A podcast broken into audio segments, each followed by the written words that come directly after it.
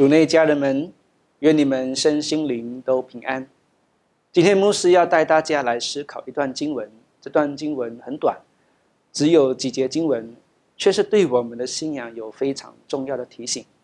让我们直接来读今天的经文，取自马可福音十二章四十一到四十四节。耶稣对银库坐着，看众人怎样投钱入库，有好些财主往里投了若干的钱。有一个穷寡妇来往里投了两个小钱，就是一个大钱。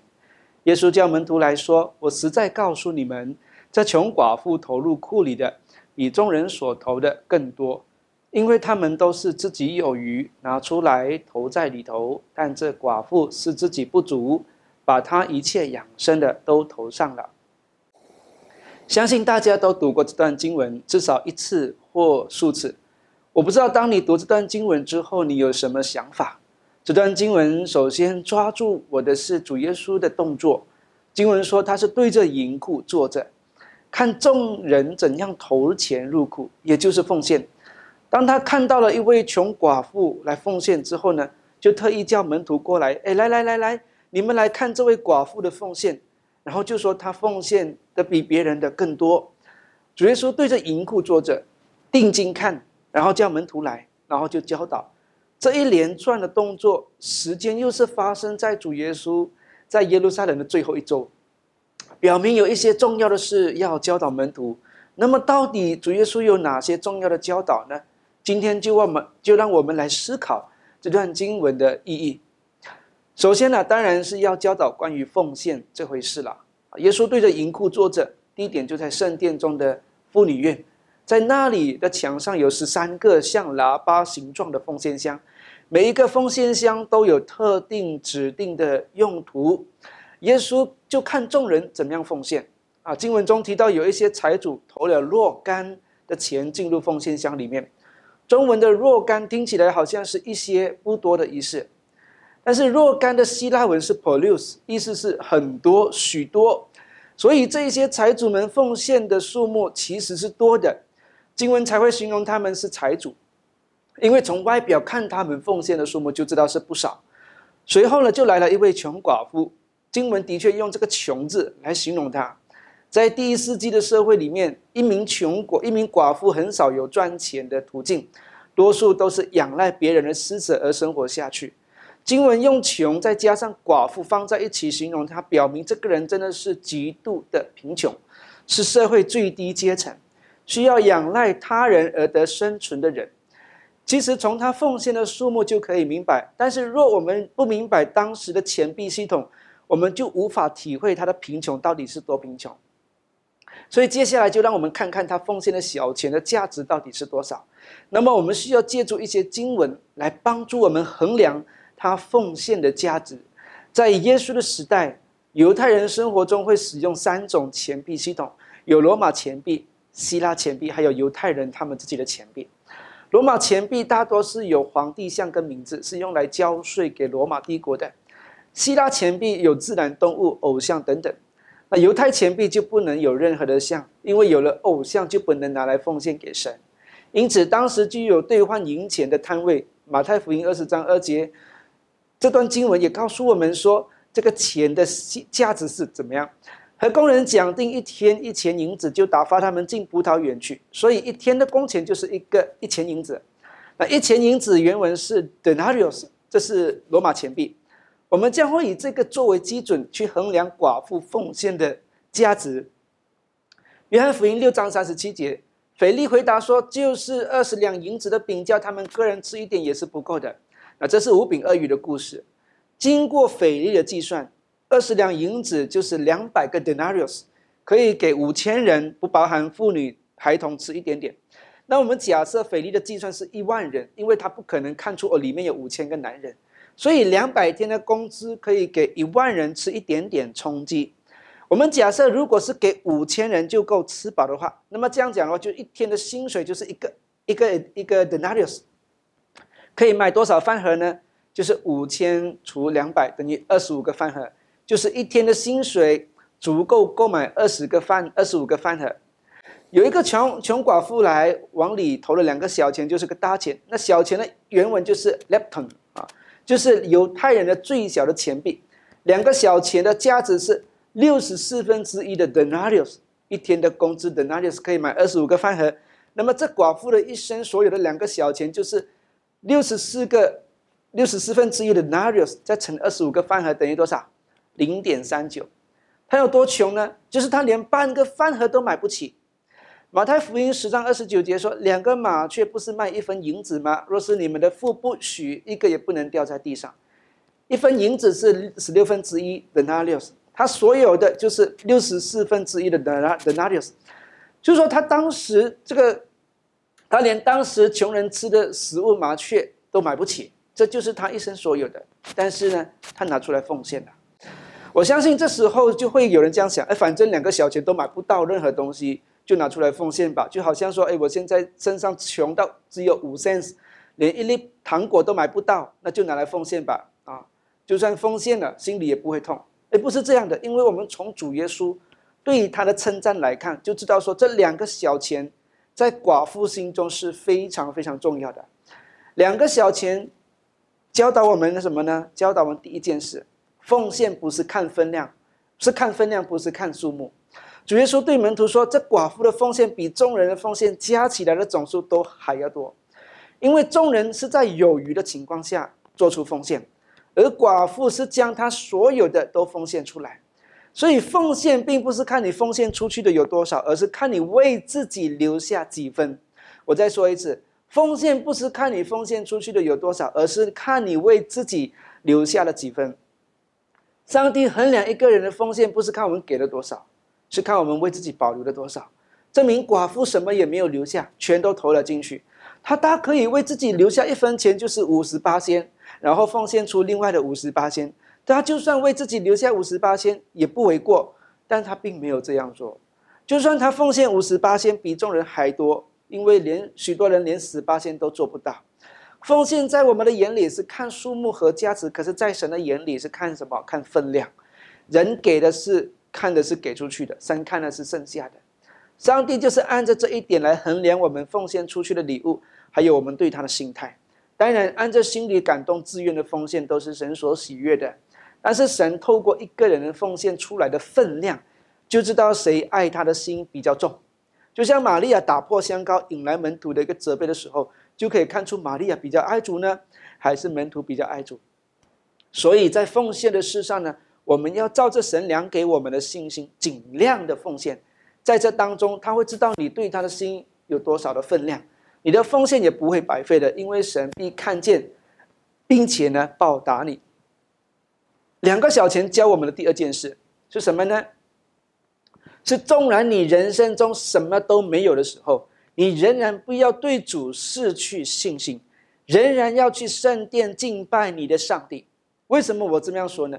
因为当时圣殿对朝拜者的奉献，不是不得低于这两个小钱，就是这是个这是个最小的奉献。你来到圣殿敬拜他，你离开的时候，你就是要奉献。那最小的奉献就是不能低于两个小钱，正好这两个小钱就是这名寡妇的所有。换句话说，他如果决定踏入圣殿，他出来的时候就是要奉献这口袋里的两个小钱。可是如果他不进入圣殿，就可以保有它。如果你口袋里只剩下一张五块钱，你来组织的时候，你知道你要奉献，你的口袋就只有这么一张的五块钱，你要不要来组织崇拜？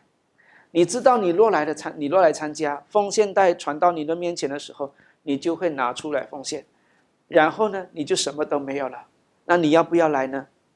这穷寡妇没有半点迟疑，依然自愿的来圣殿敬拜，并且奉献了。然后他什么都没有了，这代表什么？这代表他对主的信心并没有减少。即便他非常穷困，上帝夺走了她的丈夫，她没有子女可以依靠，没有下一个午餐，总之就是什么都没有。但是她并不是在那里埋怨上帝，而是持续进入圣殿敬拜。所以我说，纵纵然你人生中什么都没有的时候，你仍然不要对你的主失去信心。依然要去圣殿敬拜他，但我们好像相反，我们总是先顾虑我们的工作为先，放下主日，顾好事业，有各式各样的理由推却上帝。我们总是这样，我们把上帝放在次等，或是次次等的地位。然后若有一点损失，就埋怨神；一点不如不如意，就责怪上帝没有保守。这名寡妇让我们看到真实的信仰应该是什么样子的。无论如何，即便毫无所有，都不能对你的上帝失去那种信心，依然奉献礼物给他的上帝，依然的来敬拜神。两个小钱教我们第三件事：奉献不只是钱而已。今天我们已经知道，这名寡妇还是。将他一生所有的都奉献了，他倾倒所有在主的面前。那么，我们从这一点来引申思考：凡是可以从我们生命中奉献出来给上帝任何事物，都属于奉献。我们要知道，上帝从来不缺钱，万物都属于他。金钱的源头也是从大自然的资源中制造出来的。这样，凡是从我们生命里面拿出来的东西，都可以拿来，都可以奉献。金钱只是我们生命中的其中一个部分，奉献就是献上礼物给你的神。当然，主耶稣最常谈到的就是金钱，因为金钱通常在人心中占了最大的分量，所以用金钱最容易来衡量人心。但我们要知道，奉献不只是金钱，可以是其他，但也不能这样就说啊，我就奉献其他，金钱我留住。那这样的心态就更证明自己的心是爱金钱过于爱神了。那么除了金钱以外呢，还有什么是可以我们可以奉献的呢？你可以奉献的事物有很多呢，比如说你的财富啦，你的才干，你的恩赐，你的时间，属于你的各种物资，你的家，你的家庭工具，你的厨艺等等，你的服饰就是一种奉献。你奉主名的教导也是一种奉献。凡是从你生命中愿意为上帝拿出来的事和物。都属于奉献。我们看到了穷寡妇奉献她一生所有，那么你有什么是你不愿意拿出来的呢？你愿意投入服饰吗？因为他也是奉献。当教会发出施工邀请的时候，你愿意花时间付代价来参与吗？因为他也是奉献。身边的人有需要陪伴，你为了福音的缘故付出时间陪伴，那也是奉献。有的人不是这么愿意的，有的人很有恩赐却不愿服侍，用各样的理由推却。一颗不愿意的心，怎么能拿出好的奉献来呢？除非心里心甘情愿，愿意为了主而拿出来的，无论是什么大钱小钱、大事小事、大事大大件物品、小件物品，这样的奉献才是神所喜悦的。两个小钱教我们的第四件事，就是。不要，不需要，不需要忧虑，因为虽然他的两个小钱不能为他带来什么，但可以积少成多啊。等到足够的时候，就可以买一个饭盒或者是两只麻雀来充饥。但既然都拿出来奉献，就表明他的下一餐没有着落，不知等到什么时候才会有人愿意施舍给他。这会让他担心吗？会让他忧虑吗？我相信一点都不会。为什么呢？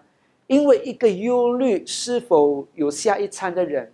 他会紧紧抓住手中拥有的，抓住不放，因为那是他心中最关心的。越是关心，就越不会放手。他会放手奉献，就表明他一点都不不忧虑，而是相信他的上帝自然会供应。这就是信心。他奉献的时候，上帝没有看见吗？天上的上帝看见了，主耶稣也看见了。那么，难道上帝会让这么爱他的人挨饿吗？所以，今天凡是愿意如此爱神的人，他的一切需要。其实上帝都会供应。我就说说最近的一个生活的例子吧。有好几次，我心里一直想念着 Subway。我也好久一段时间没有吃了。那自从教会对面的 Subway 这个店关了之后呢，就比较少吃。心中就有一直想念着，但我也没有特地去别的地方买来吃。一天，有一位。弟兄主动联络我说要买免买饮料，请我喝。我想他知道我喜欢喝台湾饮料，可是我觉得如果喝饮料就不是很健康，而且还要特地叫 Grip 送过来，又不能够喂饱肚子，那我就提议不如你买 Subway 吧。隔天呢，诶，没想到就有免费的 Subway 送到我家楼下，非常感谢邀请啊，请我吃的这吃 Subway 的这个弟兄。那过了几天，我心中也是有一个感动，要送一个朋友一份午餐，因为一来我领受别人的恩典，我应该分享恩典出去，白白的来，白白的给出去嘛，这是圣经的教导。我就联络另一位弟兄，要了对方的地址，我就点了两份 Subway，一个当他的午餐，然后也也也可以当他的晚餐，然后寄到他家里去。他收到 Subway 过，他就跟我说，他前几天也是打算想要买 Subway，只是还没有去买，也没想到你就送来了。我心中就是我我心中想念 Subway，上帝就派一个人送来了，然后又接着我把对方的想要的 Subway 送过去了。你看到吗？我们的意念，上帝都知道。不是说我们买不起，而是上帝特别给我们惊喜，就好像你会为你所爱的人给予一份惊喜一样。你看，这什么微不足道的意念，上帝都在乎。难道他不会为敬畏他的寡寡妇预备一切的需要吗？这两个小钱本来是寡妇的需要，但他奉献了。天上的父神主耶稣都看见了。你觉得上帝会让他饿肚子吗？难道上帝不会供应他的需要吗？所以寡妇奉献的两个小钱，教我们的这一件事就是不要忧虑，先求神的国和神的义，你一切的需要，上帝都会加给你。你要学习，无论环境如何，不要忧虑，依然去圣殿敬拜你的上帝。无论多么的穷困潦倒，不要忧虑，也不要停止奉献。奉献的越让你心痛和在乎。你的奉献就越蒙神悦纳，并看见你所付出的，上帝一定会为你的预为你的需要预备。上帝不是吝啬的，他是信实和慈爱的神。主耶稣不是也说了吗？你们要给人，就必有给你们的，并且用十足的升斗连摇带按，上尖下流的倒在你们的怀里。你们奉献给上帝，上帝也是一样，会用十足的升斗连摇带按的奉还给你。两个小钱教我们的第五件事情：虔诚的信仰是发自内心，不是外表的金钱。今天我们读的经文是马可福音十二章四十一到四十四节。那么你知道四十一节以前发生什么事吗？让我们来看一下这两这几节经文。三十八节到四十节的经文怎么说？耶稣在教训之间说：“你们要防备文士，他们好穿长衣游行。”喜爱人在街市上问他们的安，又喜爱会堂里的高位、筵席上的守卫。他们侵吞寡妇的家产，假意做很长的祷告。这些人要受更重的惩罚。主耶稣在这里提到一种人，就是文士。文士和法利赛人不同，文士是抄写圣经的，也是圣经的释经学者。法利赛人呢，他是遵守律法的行动者。撒都该人呢，大多是祭司，是掌管圣殿事务和参与政治的。那文士并不富有，他们没有工作，很大程度上，他们都是仰赖犹太人的奉献和礼物来维持他们的生计。他们滥用他人对他们的尊重而获得慷慨的礼物。耶稣时代的历史学家约瑟夫就曾经这么记录这一件事情：在罗马的几位人士说服了一位尊贵的女士，名叫弗里亚。为耶路撒冷圣殿奉献大量的礼物，紫色布料和金子。当他们拿到这些礼物之后，就占为己有，花在自己的身上。而当时的文士也可能利用神的话来说服人为他们奉献。主耶稣责备他们，而且说还要防备他们。他们喜爱外在的表演，做很长的祷告，以遵守宗教规矩，以得以称赞。这是骄傲的罪。他们贪爱钱财。贪爱贪爱钱财，侵吞寡妇的家产，这是贪婪的罪。他们以宗教的外衣、表面的祷告作为掩饰，因此呢，他们要受更重的惩罚。那上文提到文士的宗教行为，下文谈到寡妇的奉献，一个是外在的显出，一个是默默无闻的。